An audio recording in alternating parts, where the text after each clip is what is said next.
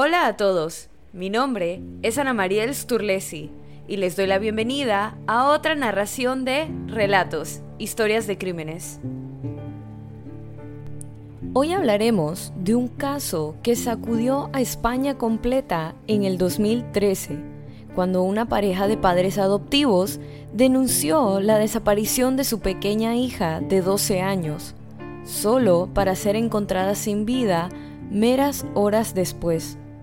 El episodio de hoy narra el asesinato de Asunta Basterra. Asunta Basterra nació Fang Yong en el año 2000 en Yongsu, Hunan, China. A los nueve meses fue adoptada por Alfonso Basterra Camporro y María del Rosario Porto Ortega, una pareja española acomodada de Santiago de Compostela, Galicia. Asunta fue la primera niña china en ser adoptada en la ciudad de Santiago y una de las primeras en toda Galicia.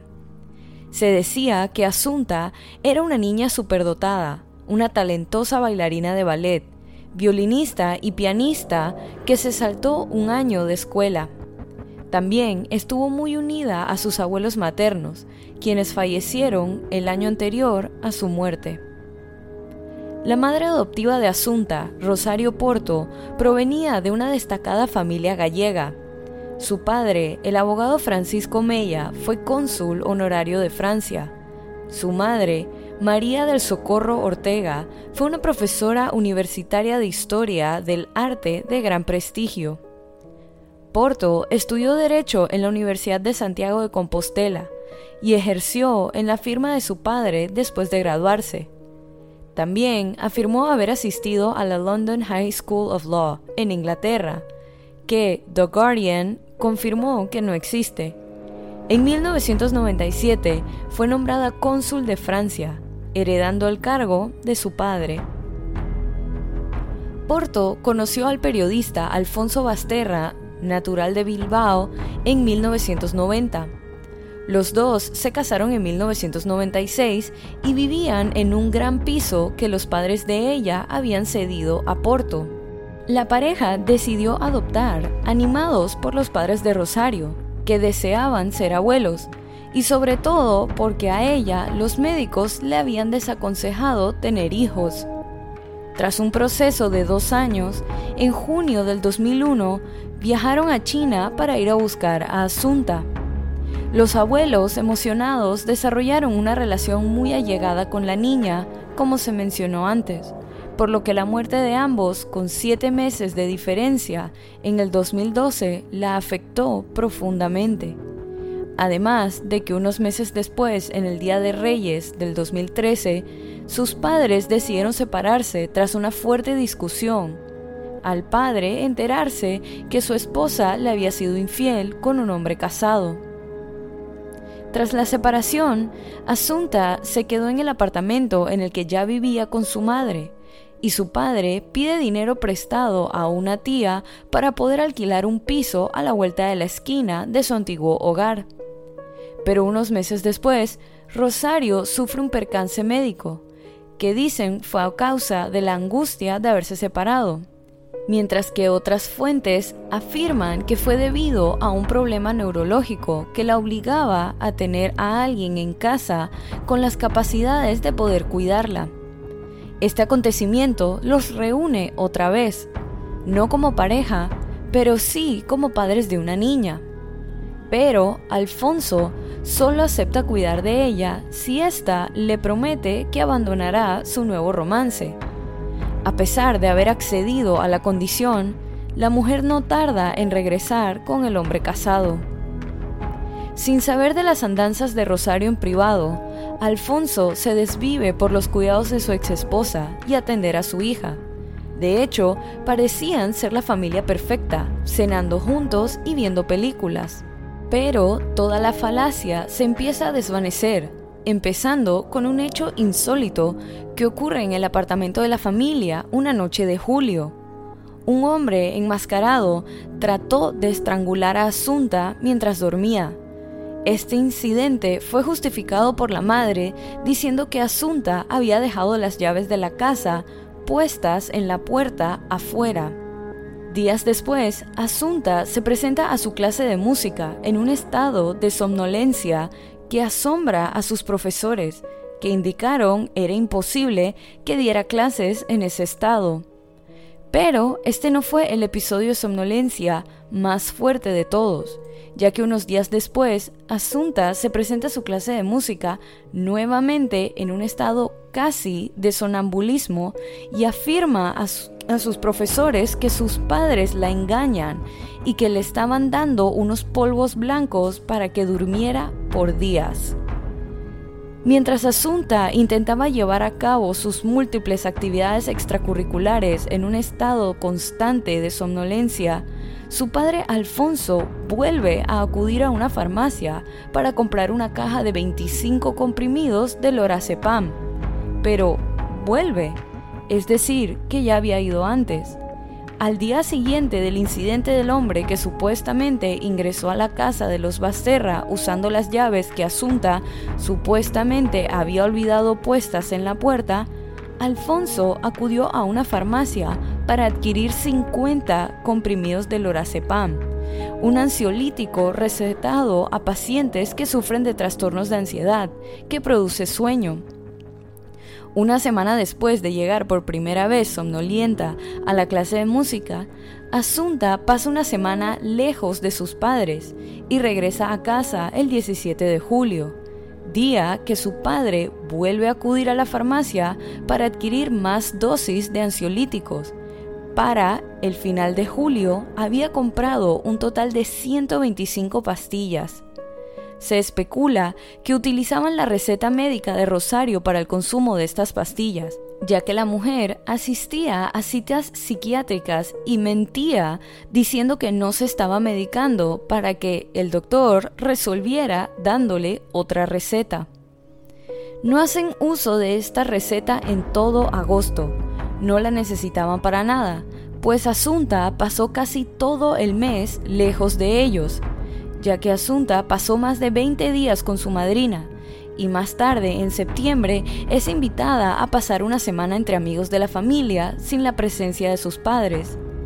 Pero, una vez retorna a Santiago, falta a ballet y no puede acudir a clase el segundo día del curso porque según sus padres se encontraba mal Casualmente, el día anterior, el 17 de septiembre, su padre acudió a la farmacia para proveerse de 50 pastillas más de lorazepam. La víspera del crimen, el 20 de septiembre, Asunta se queda sola en casa todo el día, porque su madre se va de paseo con su amante. Como la velada se presume larga, esta llama a Alfonso y le dice que está liadísima con una amiga y le pide que se ocupe de la niña. Al día siguiente, el 21 de septiembre, comen los tres en el piso de Basterra y juegan a las cartas. Casi a finales de la tarde, específicamente a las 17 y 21, a Asunta se le ve caminar sola a la casa de su madre, quien se le ve caminando en la misma dirección unos minutos después. Asunta fue reportada por primera vez como desaparecida por sus padres a las 10 y 17 pm de ese mismo día. Porto inicialmente le dijo a los investigadores que se había ido de casa alrededor de las 7 pm, dejando a Asunta en casa haciendo la tarea. Dijo que había manejado sola hasta la casa de campo de la familia en Teo, ubicada a unos 20 minutos de Santiago y cuando regresó a su apartamento a las nueve y media, Asunta no estaba. Porto dijo que llamó al padre Asunta y a muchos de sus amigos, ningunos de los cuales la había visto. Posteriormente, los investigadores recuperaron imágenes de video de CCTV de Porto y Asunta en una gasolinera en la ruta hacia Teo a las 6 y 20 pm lo que contradice la línea de tiempo de Porto y la historia de que ella había dejado a Asunta en casa esa tarde. Luego de conocer el video, Porto cambió su relato, esta vez diciendo que Asunta había venido brevemente con ella a la quinta, pero que rápidamente la llevó de regreso a Santiago porque la niña había querido hacer la tarea. Porto afirmó que después de dejar a Asunta en su casa, fue a una tienda de artículos deportivos para comprar un artículo para la clase de ballet de Asunta, pero no entró después de darse cuenta de que había dejado su bolso en Teo. Porto afirmó que luego regresó a la casa de campo en Teo para recuperar su bolso, Luego fue a una estación de servicio, pero no llenó su tanque porque se dio cuenta de que no tenía su tarjeta de descuento. La policía examinó las imágenes de video de 33 cámaras de seguridad alrededor de Santiago y no encontró ningún video del automóvil de Porto en ninguna de las carreteras por las que afirmó haber conducido esa tarde. Los policías a cargo del caso llegaron a creer que Porto y Asunta llegaron a su casa en Teo, poco después de las 6 de la tarde, y que Porto salió de la casa alrededor de las 9 de la noche. El cuerpo de Asunta fue descubierto en la madrugada del 22 de septiembre del 2013, alrededor de la 1 de la madrugada, al costado de un pequeño camino de montaña en Teo, a 5 kilómetros de la casa de campo. No mucho después, Porto y los investigadores fueron juntos a la casa de campo, donde le dijeron a Porto que no tocara nada, ya que la casa podría ser una escena del crimen. Porto le dijo a la policía que necesitaba usar el baño. Un oficial la siguió escaleras arriba y la encontró tratando de recuperar el contenido de una papelera en el dormitorio. El contenedor contenía un trozo del mismo tipo de cuerda naranja con la que le habían sido atadas las extremidades a Asunta cuando se encontró su cuerpo. Pero los científicos forenses finalmente no pudieron determinar si la pieza descartada provenía o no del mismo rollo utilizado en el asesinato. El día 24 de septiembre, Rosario Porto fue detenida e investigada por un presunto delito de homicidio. Un día después, también el padre, Alfonso Basterra, fue detenido e investigado. Las detenciones se basaron en las contradicciones en los testimonios de Porto, los pedazos de cuerdas encontrados en la propiedad, la laptop y segundo teléfono móvil de Alfonso Basterra desaparecieron al inicio de la investigación y después volvieron a aparecer en su apartamento, pero el disco duro de los aparatos habían sido manipulados. El cuarto motivo para la detención de los padres fue la más insólita, ya que era la presencia de 27 pastillas de lorazepam encontradas en el sistema de Asunta cuando se realizó una autopsia, que los expertos aseguran fueron ingeridas el día de su desaparición, que se le vio caminando por la calle hacia la casa de su madre. Posteriores investigaciones descubrieron que los padres habían ensayado todo previamente con Asunta en el auto con ellos. Habían cronometrado el tiempo que les tomaría manejar hasta la casa de campo, cometer el crimen, deshacerse de la evidencia y el cuerpo, y cuánto tiempo les tomaría regresar a la casa. Se cree que una vez sedada y atada, se le taparon las vías respiratorias hasta que murió por asfixia. Tras un juicio que reconstruyó en 23 jornadas el relato del último mes de Asunta, un jurado popular declaró en octubre del 2015 culpables a Rosario Porto y Alfonso Basterra del asesinato de su hija. El jurado vio probado que le dieron lorazepam en repetidas ocasiones a su hija y que también lo hicieron conjuntamente el día de su muerte. La llevaron a la casa de Teo y a punto de fallecer la ataron de pies y manos para que no pudiera defenderse. Entonces la mataron. Dos semanas después llegó la sentencia del caso, que los consideró culpables, pero con el agravante de parentesco, así como con la circunstancia específica de la alevosía. Ambos fueron condenados a 18 años de prisión cada uno. También fueron inhabilitados para ejercer la patria potestad, tutela, curatela, guarda o acogimiento durante el mismo tiempo. La dificultad a la hora de determinar el móvil del asesinato, la única evidencia sólida en la que la investigación se pudo mover fue la inestabilidad psicológica de Rosario, con episodios frecuentes de estrés y ansiedad. Durante el juicio, una de las psiquiatras que la atendió aseguró que la madre tenía deseos de morir, aunque no parecía suponer un riesgo para terceras personas, sino más para ella misma.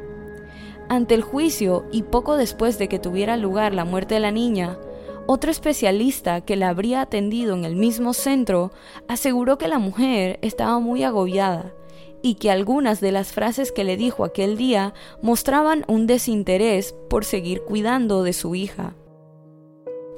Siempre se declaró inocente y ya en prisión fue su abogado quien insistió en que padecía episodios de depresión profunda. En dos ocasiones intentó suicidarse estando en la cárcel. La primera después de ingerir grandes cantidades de pastillas, pero fue trasladada a un hospital en donde le salvaron la vida. La segunda se dio cuando intentó colgarse en su ducha, pero fue detenida antes de que pudiera llevar a cabo el acto. Pero el tercer intento fue la vencida, ya que el 18 de noviembre del 2020 su cuerpo fue encontrado colgando de la ventana de su celda y fue declarada muerta. Esto contradecía los testimonios dados por la mujer, en los que aseguraba que tenía que mantenerse con vida para encontrar a quien había asesinado a su hija a quien la mujer recordaba todos los días en su cumpleaños con una imagen alegre de las dos. Hasta la actualidad, el abuelo paterno de la niña la señala a ella como responsable y a su hijo como un padre infeliz que intentó encubrir a Rosario. Otra de las hipótesis que se ha barajado es que hubiera algún móvil de tipo sexual desde el inicio de la investigación los análisis de la ropa de Asunta Basterra revelaron restos de semen en su camiseta. Poco después, se identificó al hombre cuyo semen estaba presente en la vestimenta de la niña, un hombre de nacionalidad colombiana residente en Madrid y cuyo ADN estaba clasificado por una investigación previa por una presunta agresión sexual. Fue imputado en el caso, aunque negó en todo momento haber estado en Galicia. Tras ser interrogado y confirmar que el día de la muerte de Asunta se encontraba en la capital, y fruto de muchas contradicciones, no se determinó una explicación exacta al semen hallado en la camiseta, por lo que el juez concluyó que ésta pudo haber sido contaminada en el transcurso de la investigación, al no haber sido realizada de manera natural. Probablemente nunca se sabrá por qué este acomodado matrimonio de Santiago asesinó a Asunta tras un macabro plan urdido y orquestado durante cuatro meses. Porque la niña les estaba estorbando o por lo que fuera, pues los motivos son un secreto que los culpables se quedarán con ellos para siempre. Rosario, debido a que le dio final a su vida, y Alfonso porque hasta la actualidad sigue proclamando su inocencia. Y así culmina este episodio de Relatos, historias de crímenes. Recuerden pasar por la cuenta de Instagram y dejar su opinión de este caso. La cuenta es Relatos en Podcast y la pueden encontrar en la descripción de este episodio. Si te gustó este relato, suscríbete o síguenos en la plataforma de tu preferencia que utilices para escuchar los episodios. Y no dudes en dejar una calificación y comentarios. Mi nombre es Ana Mariel Sturlesi y muchas gracias por acompañarme en esta narración nuevamente y bienvenido si es tu primera. Nos vemos la otra semana para otra narración de Relatos, Historias de Crímenes.